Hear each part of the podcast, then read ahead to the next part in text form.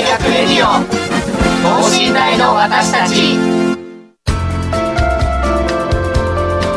この番組では神戸大学でのキャンパスライフ受験エピソードなど学生パーソナリティが生の声をお届けしていきます。大学関係者による大学の最新情報イベント情報もお伝えします。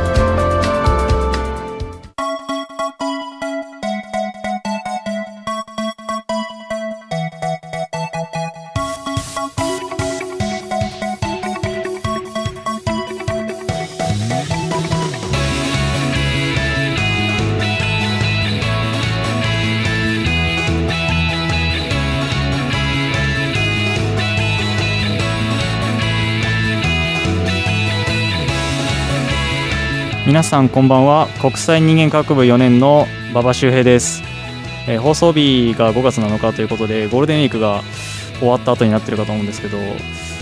長い休みの時の悩みっていうかまああのちょっとしょうもないことなんですけど長く休めば休むほどやっぱりその休み明け皆さんしんどいかなって思うんですけど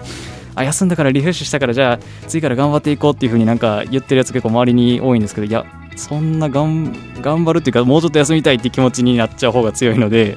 ゴールデンウィーク明けちゃんと頑張れてるかなっていうのがちょっと心配なところです。えー、さて今週はですね、えー、学部紹介海洋政策科学部編をテーマにお送りいたします海洋政策科学部は今年の4月からこれまでの海事科学部を改装して設置された神戸大学で一番新しい学部です、まあ、一体どんなことが学べるのかとか特色ある取り組みなどを学部長の安倍先生にお聞きしたいと思います。この後ゲストの登場です。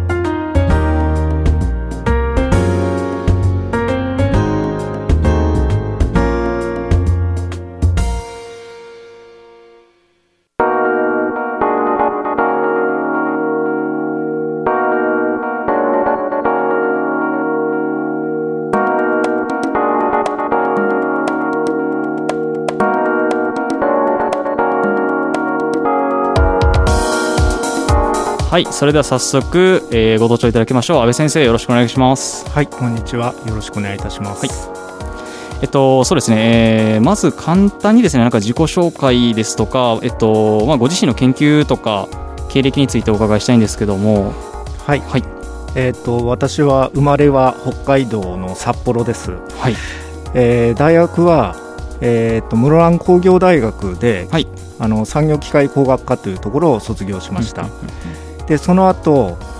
えー、大学院で東北大学の、えー、工学研究科の方に、えー、進学しましてでその時は、えー、高速力学研究所というところにあるあの研究室に入りました。もともと,、えーと、室蘭工業大学はあの、えーと高速流体のえーと、専門の先生がいらっしゃってそして私自身は、まあ、将来航空機関係の、まあ、産業に携われる、えー、ことを、まあ、目指していたので、まあ、航空工学に近い、えー、高速流体力学という分野を、えーと、その学部の時に、まあ、研究室としてえっと、流体工学研究室という研究室ですけども所属しまして、で、えっと、勉強しているうちに、まあ、その高速流体の、えっと、力学の中でもその、えっと、ちょうど先生がですね今日あの今日その時助教授の先生が授業の中であのマッハが、まあ、撮影したというあの弾丸の周りのに起こる、まあ、衝撃波の現象のあの写真なんですが、可視化写真ですね。あのそれ自体はマッハが撮影したもんじゃないと思うんですけどあのそのマッハが、えーと、当時、えー、その、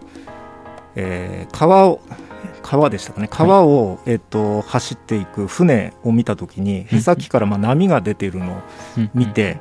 それで空気中でも似たような現象が起こるんじゃないかということで、えー、撮影をしたしてえー、そういう現象を捉えたということを、えー、話を聞いてで、まあ、その写真をあの実験写真を見せてもらった時に非常に興味を持ってこの衝撃波の現象っていうのを、まあ、研究したいなというのが始まりで、えー、そこから今度、えーと、その衝撃波の研究できる大学院ってどこだろうかと。そこで探しましたところその当時、一番盛んに研究をしてたのが東北大学のあの高山先生だったので、えっと高速流体力あ高速流体力学研究所の中に、まあ、その研究室がありましたから、えー、それで私そこに、まあ、進学しました。でその後ですね高速力学研究所は現在流体力学流体科学研究所かというあの名前で私が、えっと、修士にいた頃に改組されて変わってたと思いますでそこで、まあ、大学院2年間修士2年間と博士3年間、えー、仙台で暮らしまして、で、えっと、工学博士を、えー、取得した後、えっと、当時のああの神戸商船大学に、えー、来ることになったということなんです。まあ、これも、えっとまあ、私自身、えっと、北海道生まれで、はい、えー、大学まで北海道いて、はい、それで大学院から仙台東北に、えー、南下して で、まあ、就職先はえー、っと関東あたりかなと思ってたんですが、はい、いきなり関西ということになって、相当そのあの文化のギャップというか、文化が違うとあの聞いてましてね。あの来る前にだいぶ周りの人から脅されてまして。脅されたんですか？あの文化が違うから、はい、あの戸惑うことがたくさんあるという話を、えー、聞かされてそれで、えっと、恐る恐る、まあ、来たんですけど、はい、あのまあ、3か月ぐらいはちょっとこうビクビクしながら 過ごしてたんですけども。そんな関西怖いとこですか、ね、いややっぱりあのですね、はい、えっと、北海道人は無口でああれあれです。そのやっぱり賑やかなところはちょっと怖い感じを 持ってまして、ね。はい、えー、偏見なんですけど 結局3か月程度でもうすっかり慣れて、はい、むしろ楽しくなりましたね。で、えっと、神戸自体も、あのそれまで仙台が一番いいとこだなって思ってたんですけど、神戸に暮らしてみるとあの台風も結構避けていってくれるし、まあ、そうですね。あの非常にあの気候が安定してて、住みやすいところしかもあの山も近いし海も近いというのは本当にあのいい街だなということで私はあのもう今や神戸が一番えー、好きな街になってます。そうなんですね。はい。うん。なんか、まあ、経歴聞いてたら確かにあのまあ急急に神戸とか急に関西っていうふうには確かになられたと思うんですけどえっとまああのこの衝撃波の研究とかその流体の研究って話を今お聞きできたんですけどこれをじゃあ今のその研究室とか学部とかでもやられてるって感じなんですかね？そうですね、うん、あのもともとえーと、神戸商船大学に来た当時というのは、はい、あの研究については特にあのこう何か海に関係すること船に関係することをするべきだっていうような考え方はなくて、あの非常に自由でした。で私がそもそも、えー、来ることになったのは、その当時の教授があの固体中の衝撃波っていうのを研究されてたんですよ。商船大の教授なだったんですが、それで衝撃波のあのドクターを持った人が欲しいということで私が引っ張られたということです。ですから来た当時はあの固体中の衝撃波の研究を、はい、えー、してました。固体まああの衝撃波っていうのは、はい、あの強い、まあ、エネルギーが解放された例えば、えっと、ものが衝突強く衝突したり、うんうんうんえー、あと爆発したりとかですね、うん、一般的に分かりやすい現象だと、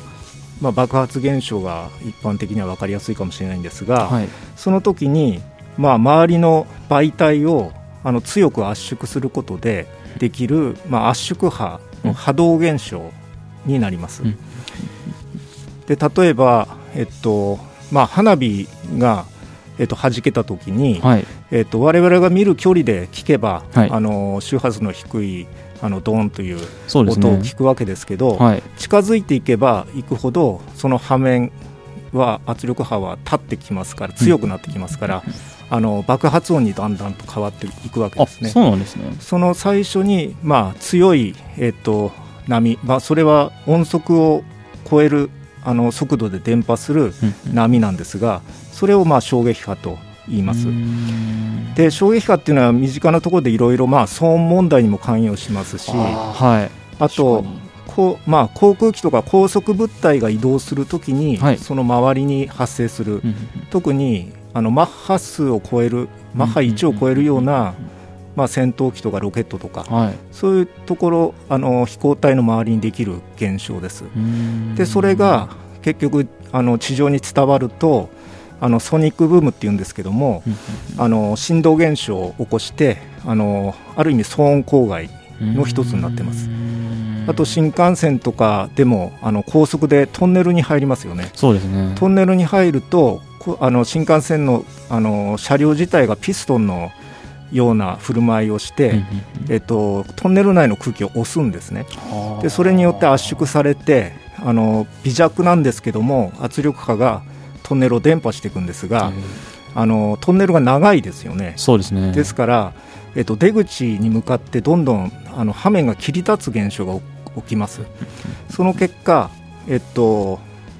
トンネルの出口から破裂音が、えー、起こるんですね。それも新幹線が通った時にってことですか？そうです。えー、そうなんですね。で、それを、えっと、まあ、JR の、はい、えー、っと研究所とかは、はい、あの消すことをいろいろバラストを引いたりとかあのトンネルの出入り口に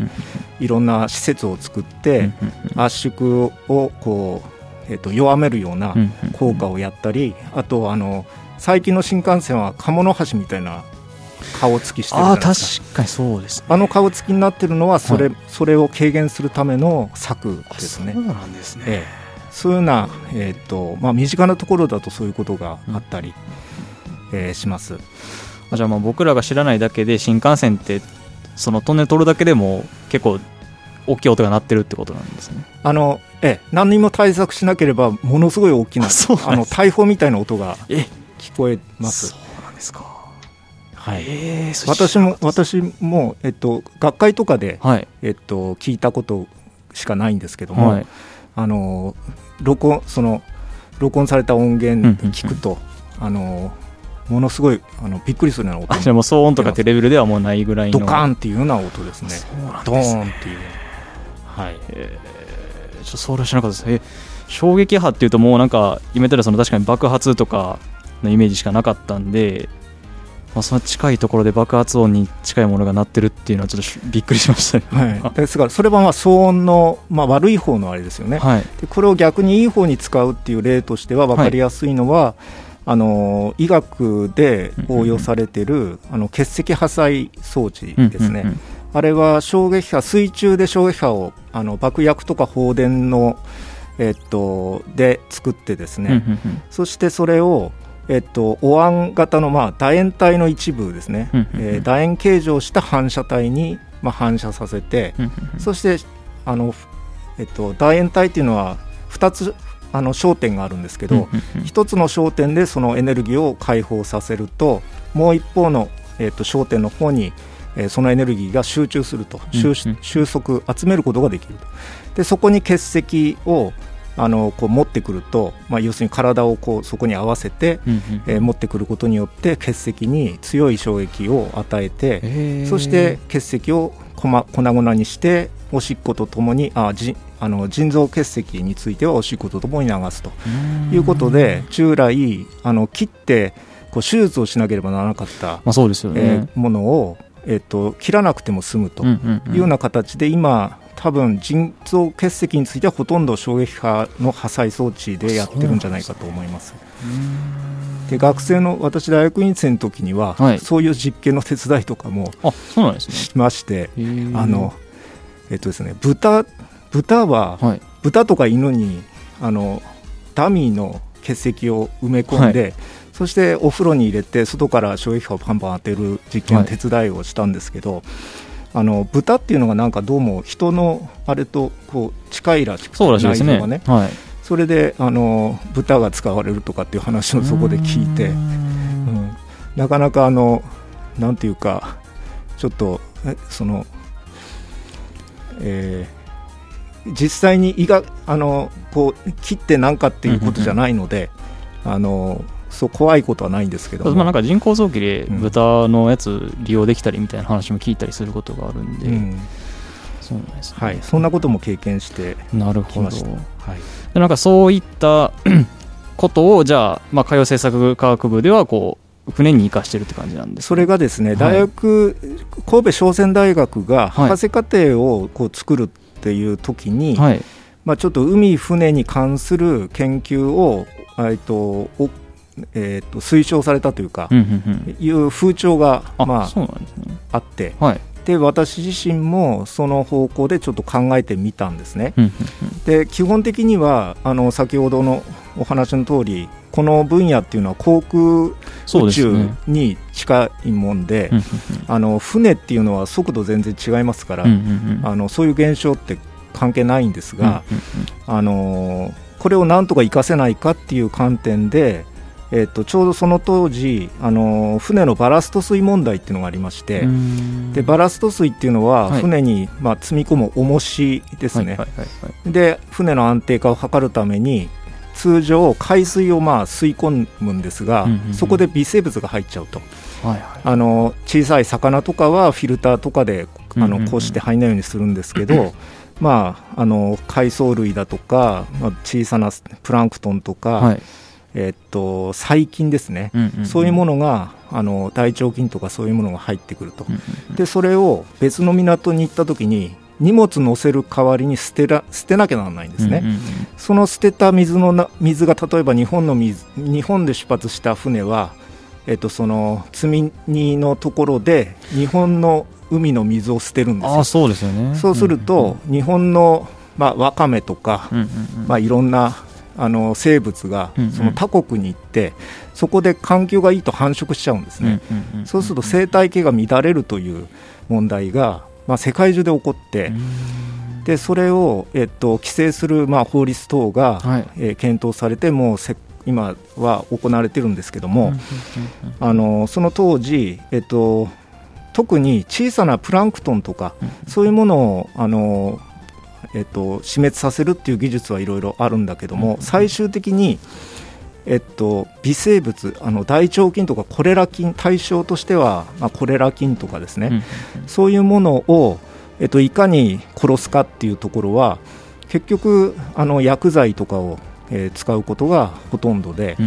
あのそうすると船にそのそれ自体を積まなきゃならないとか、あとえっと、二次災害、例えばその船が何か事故を起こせば、それがまた大あの大量に漏れ漏れ出すとかそうですよ、ね、そういうことありますから、うんうんうん、そういうのを、えっと、使わずに、まあ、殺菌する方法としてこの衝撃波っていう現象が使えないだろうかと。そこで出てくるんですね。いうことで、そちらにあのちょっと研究をあの絞って、えー、始めたっていうのがまあ、今につながってるところですね。あそれはもうその海事科学部とかにつながってるってことですか？ね。そうですね。はい。なるほど、そうなんですね。まあえっと、その海事科学部っていうのが、まあ、今改組されて海洋政策科学部に変わったと思うんですけど、まあ、じゃあその辺が歴史になってるって感じなんですかね？えっとですね、もともと商船大学は、はい、あの1917年に、えっと、川崎正三さんという方が、うんうんうん、えー、私立の川崎商船学校を作りまして、はいでそこから親子3代にわたって、えっと、神戸高等商船学校、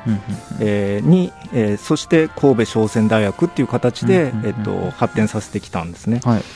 で、えっと、2003年に、えー、神戸大学とご存ご存知の通り統合して、うんうんね、えー、海事科学部っていう学部が誕生したとい。うことです。はい、そして、えっと、17年、えー、経過して、えっと、いよ次、えー、この4月から、うん、えー、始まる海洋政策科学部という形で、また新たな、まあ、スタートを切っているということになります。なるほどありがとうございます。なんかえっとまあ、そもそも海のことを勉強できるっていうのもあんまりあの僕も受験するときに神戸大学以外であんまり聞いたことがなかったんですけど、まあえっと、国内ではその数少ない練習船を保有しているっていうところも、まあ、強みになってくるんですかね。そうですねあの大学としては東京海洋と,、はい、えーと、神戸大学、この2大学がそうなんですね、はい、あの繊維養成のあの国交省からまあ認められている、あの教育課程ということになってます。そうなんですね。はい。ありがとうございます。ちょっともう少し海洋政策科学部について聞いていきたいんですけど、なんかこう 多大学というか、まあそのどれだけ海のことを勉強できる大学があるかっていうのもちょっと僕は存じ上げてないんですけど、こういうところが他大学に比べて独自性あるよとか、なんか強みですよみたいなことって他にあったりとかしますか？あの一般的に海の、はい、まあ、あの学問っていうと海洋学と、まあ、生物系とかっていうのが、あの多いのかなと思うんですけども、あの商船大学の時から、まあ、商船っていうのは、まあ、物を運ぶっていうところでの、いろんなあの学問に関係すること、えー、を扱ってきてましてそして、えっと、実際に人類っていうのは、まあえー、船を使うことによって、まあ、地球上をあちこち移動できるようになり、そしていろんなところから物資を、えー、運ぶようになり、っていうふうに、まあ、文明の発達と、まあ、船の活用っていうのは切っても切れないあのところがあります。で、ねうん、日本自体もあの島国であるということであの基本的には、えーと物をあ輸入しないと、まあ、やってな、やっていけない国ですね、すべてのもの。で、えっと、海上輸送では、まあ、ほぼ99.7%あの重量パーセントで言えばあの海上輸送でエネルギーから食料からいろんなものを運んでいるということですね、金額ベースでも78%ぐらいは船になってくると。ですから船がないと日本は成り立たないと。まあ、いわあある意味、この海洋立国とまあ言ってますけど、はい、あのそうもう世界的にも、まあ、日本っていうのはあのそういうところで、えっと、技術も高いし、まあ、経験も豊富だしというか、そうやって生きてきた、まあ、国なわけですよね。ですから、えっと、基本的にこれを絶やすことはできないわけで、そうですね。でより良い、まあ、あのようようにしていくという観点で言うと、まあ、世界につながってるわけですから、あの世界中で同じその海海っていうものを使って、えっと、交流をするということが必要なので、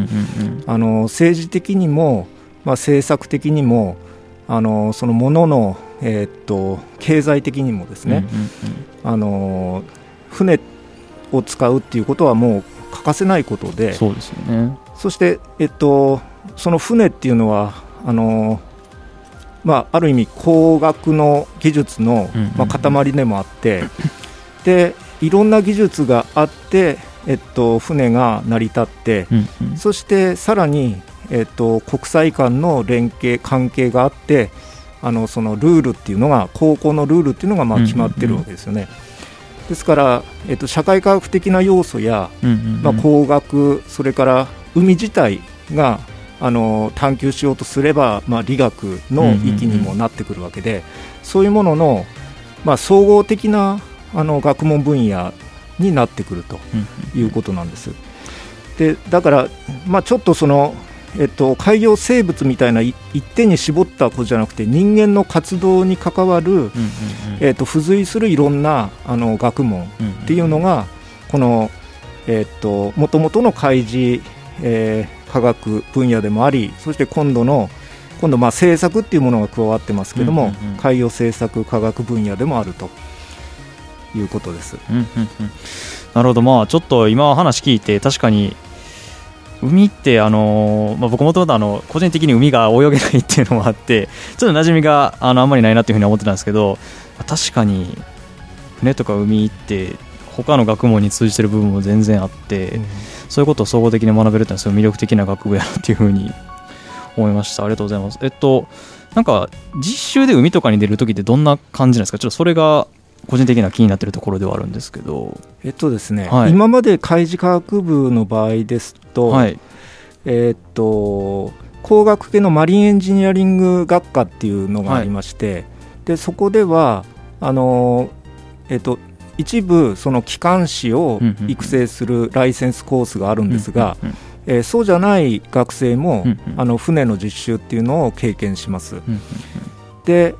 えっと、どんな感じかっていうとですね、はい、どんな感じかな。あの私自身は、はい、あの最初に自己紹介した通り船でこう勉強してきた人間じゃないのでね、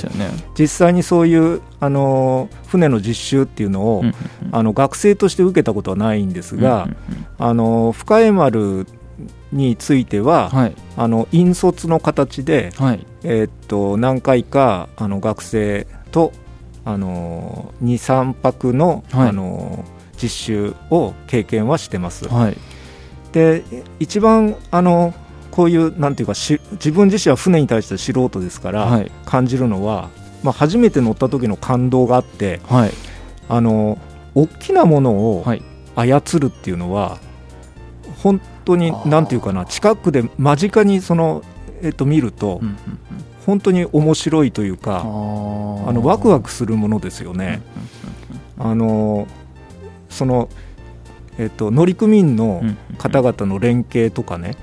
えっと船っていうのはまあ航海士と機関士に分かれてるわけですけど、え航海士は周りを見張ったり、あとあの着岸したりあと、えっと、出航したりする時の綱をあの扱ったりとかいろんな作業が、まあ、伴ってるんですがそれを、まあ、船長の指示の、えー、下で、えー、的確に、まあ、作業をすると、そして無事あの安全に船が、まあ、出ることができるし、まあ、着岸もできると。で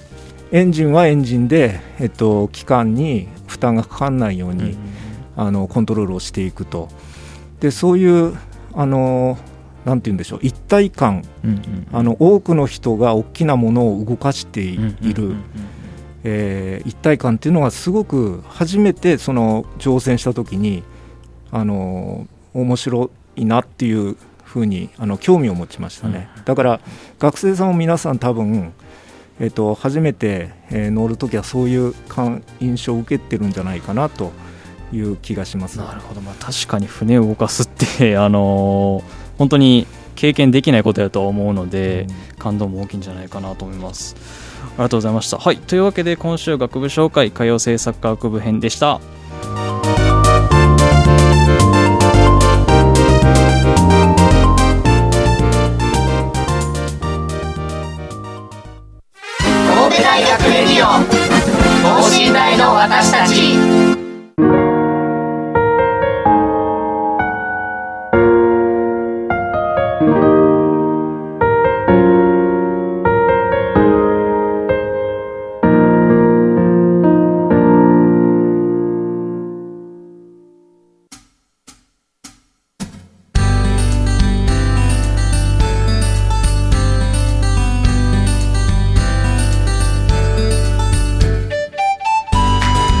はいというわけでですね今週は学部紹介海洋政策学部編をテーマにお送りいたしましたがいかがでしたでしょうか、まあ、あの僕もですね海事科学部っていうその前身の方も全然知らなかったので学部でどういうふうな勉強してるのかとかどういう経歴でできたのかとかあと、まあ、個人的に一番面白かったのは、まあ、海っていうのを研究するのはあの実はえっと、日常生活のほとんどのことに関わってるっていうのはすごいあのためになる話だなと思いました。あのお聞きしている高校生のリスナーさんもですねあのぜひ歌謡政策科学部新しくできたばっかりなので、まあ、あの目指して勉強頑張って入っていただけたらなというふうに思います。はいということで今週は馬場周平がお届けしました。それではまた次回。さよなら。